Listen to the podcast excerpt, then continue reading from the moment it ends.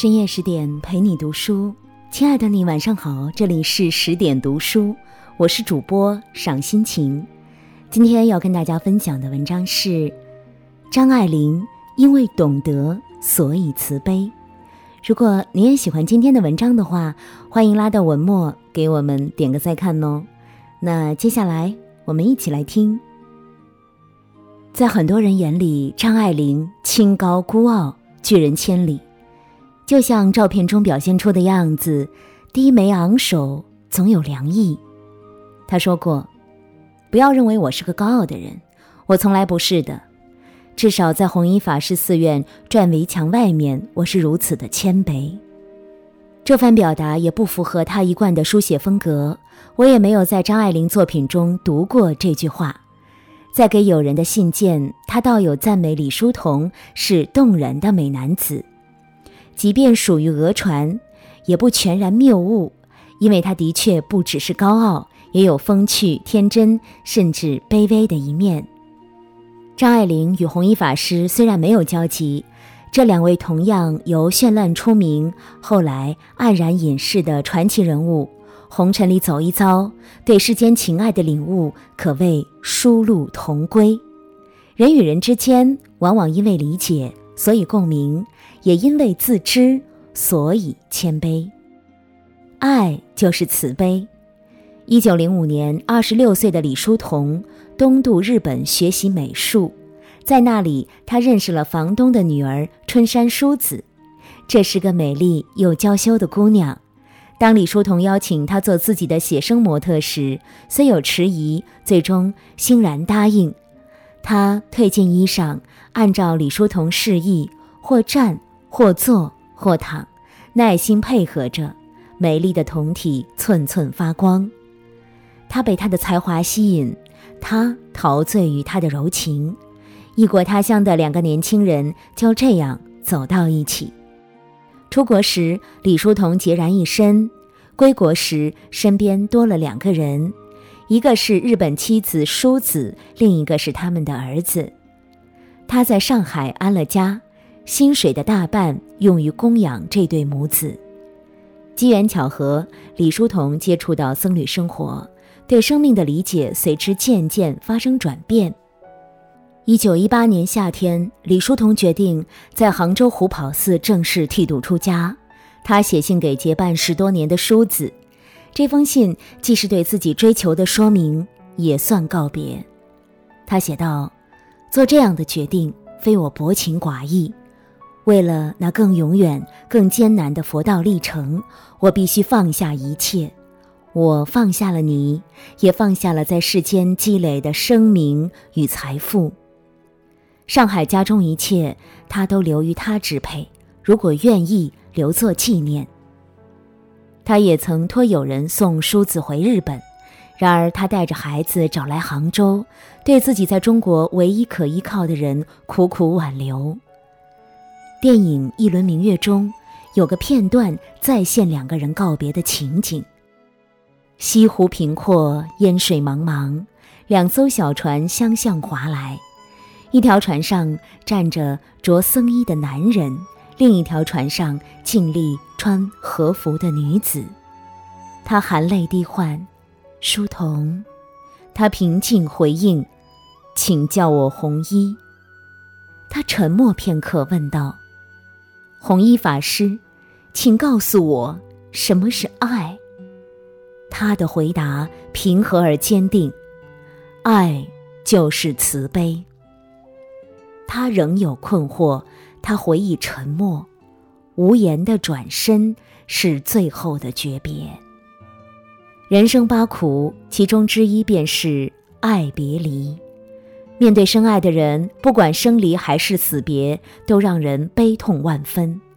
李叔同从红尘深处走来，当然了解妻子的绝望。他希望不平凡的他吞下这杯苦酒，而他自己早已饮尽这杯苦酒。或许并没有，因为他已经放下了。多情佛心竟无情，情到深处恰是空。有人说他无情，有人评他狠心，有人骂他抛妻弃子。从世俗角度评判，这些尽属事实。只是那份看破红尘的境界，无情也好，慈悲也罢，岂是凡人能参悟的？若能在弘一法师面前保持谦卑，才有可能对他的思想和修行有所领悟吧。因为懂得，所以慈悲。一九四二年，也就是弘一法师辞世的这一年，太平洋战争爆发。二十二岁的张爱玲从香港返回上海，她像一匹黑马闯进上海文坛，势不可挡。为上海人写的香港传奇，在她笔下繁华绽放。有一天，寓居南京的胡兰成闲翻杂志，看到一篇封锁，他为之惊艳，读完一遍又读一遍，从此他心里有了张爱玲这个名字。胡兰成去到上海，从苏青那里讨到了张爱玲的住址，然后登门拜访。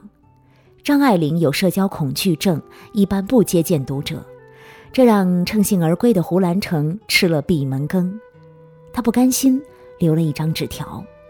不知是怎样漂亮的言辞打动了张爱玲，使其态度发生一百八十度转变，从不开门接见变成主动登门拜访。两人初初相见，相谈甚欢。大部分时候，张爱玲像个好奇的小女生，听这个大自己十几岁又比自己见多识广的男人高谈阔论。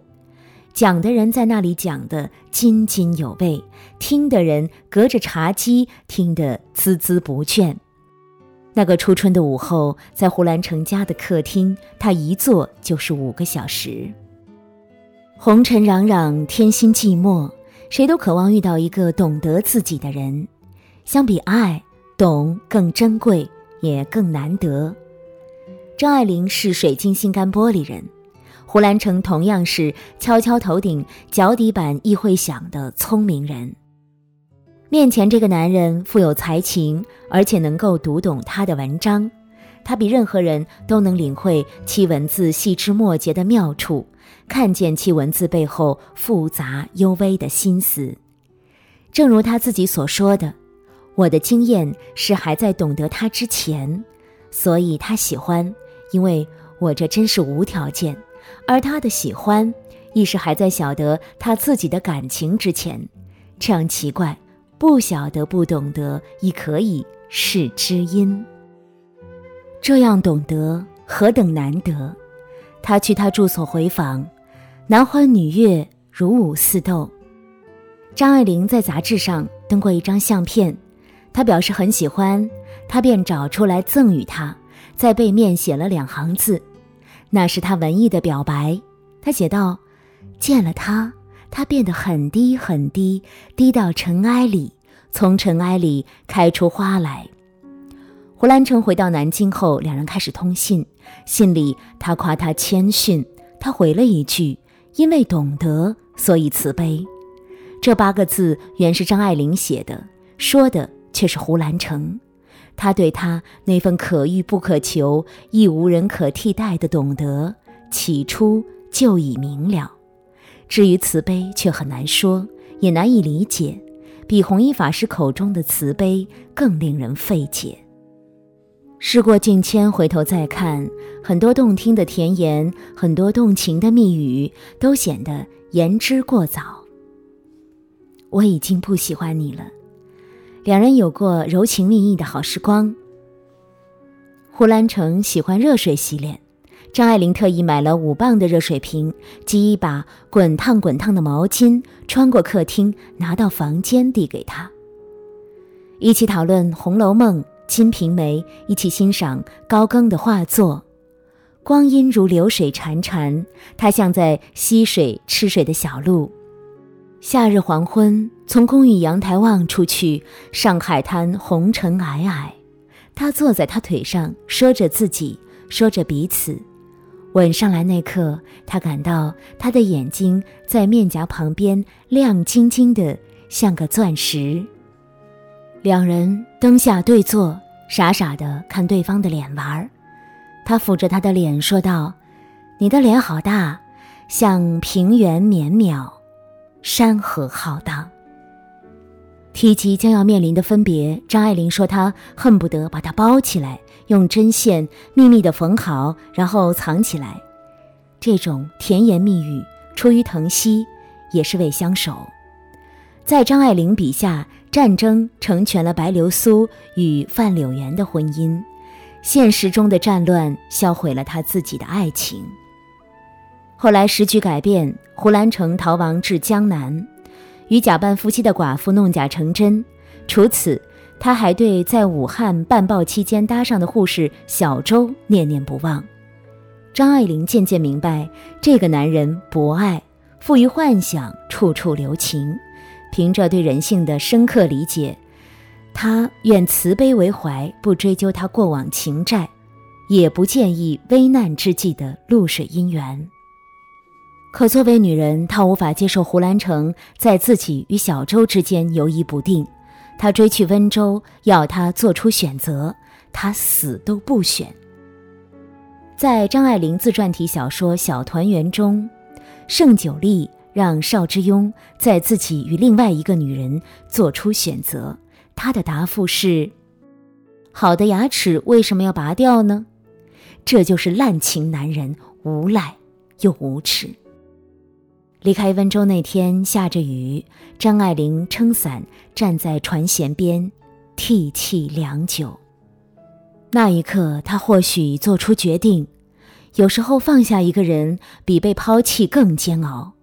然而，纠缠不清的感情从来不是她想要的。一年半后，张爱玲寄去诀别信，她写道：“我已经不喜欢你了，你是早已经不喜欢我的了。”这次的决心是我经过一年半的长时间考虑的。彼为时，以小及故。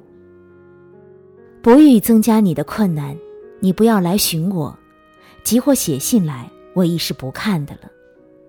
随信寄去的还有写编剧所得的三十万元稿费。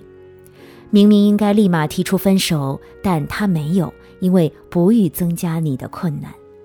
明明可以分文不语。爱钱的他之所以如此慷慨，除了表达互不相欠的意思，也算仁至义尽吧。因为爱过，所以不忍；因为懂得，所以慈悲。谁若深爱，谁便如此。怎样才算爱呢？每个人心里都有一个答案，或者没有答案。当女人爱上一个男人时，总是带崇拜的成分。就像张爱玲，她对胡兰成的爱恋始于崇拜，止于懂得。临水照花的两个人，从相识到相离，从开始到结束，不过短短两年。这段爱情故事却成为后世不衰的话题。他们的收梢，就像小说中盛九莉的叹愧：“我们这真是灯尽油干了，不是横死，不会有鬼魂。”张爱玲与胡兰成何尝不是如此？人是矛盾的存在，未被懂得时，孜孜以求着被懂得；好不容易被一个人读懂，或者读懂了一个人，却没法好好爱下去了。这又是为何呢？有时候，有些人爱来爱去，爱的总是自己，还有自己心中的唯美之梦。当梦醒来，爱便消逝。当爱的感觉随风消逝，若能留有一份宽容，已算慈悲。这份慈悲源于自己心中的懂得，也出于对人性的理解。更多美文，请继续关注十点读书，也欢迎把我们推荐给你的朋友和家人，让我们一起在阅读里成为更好的自己。我是赏心情，我在美丽的渤海之滨，山东龙口，向您道声晚安，晚安喽！用我的声音让您安静而丰盈。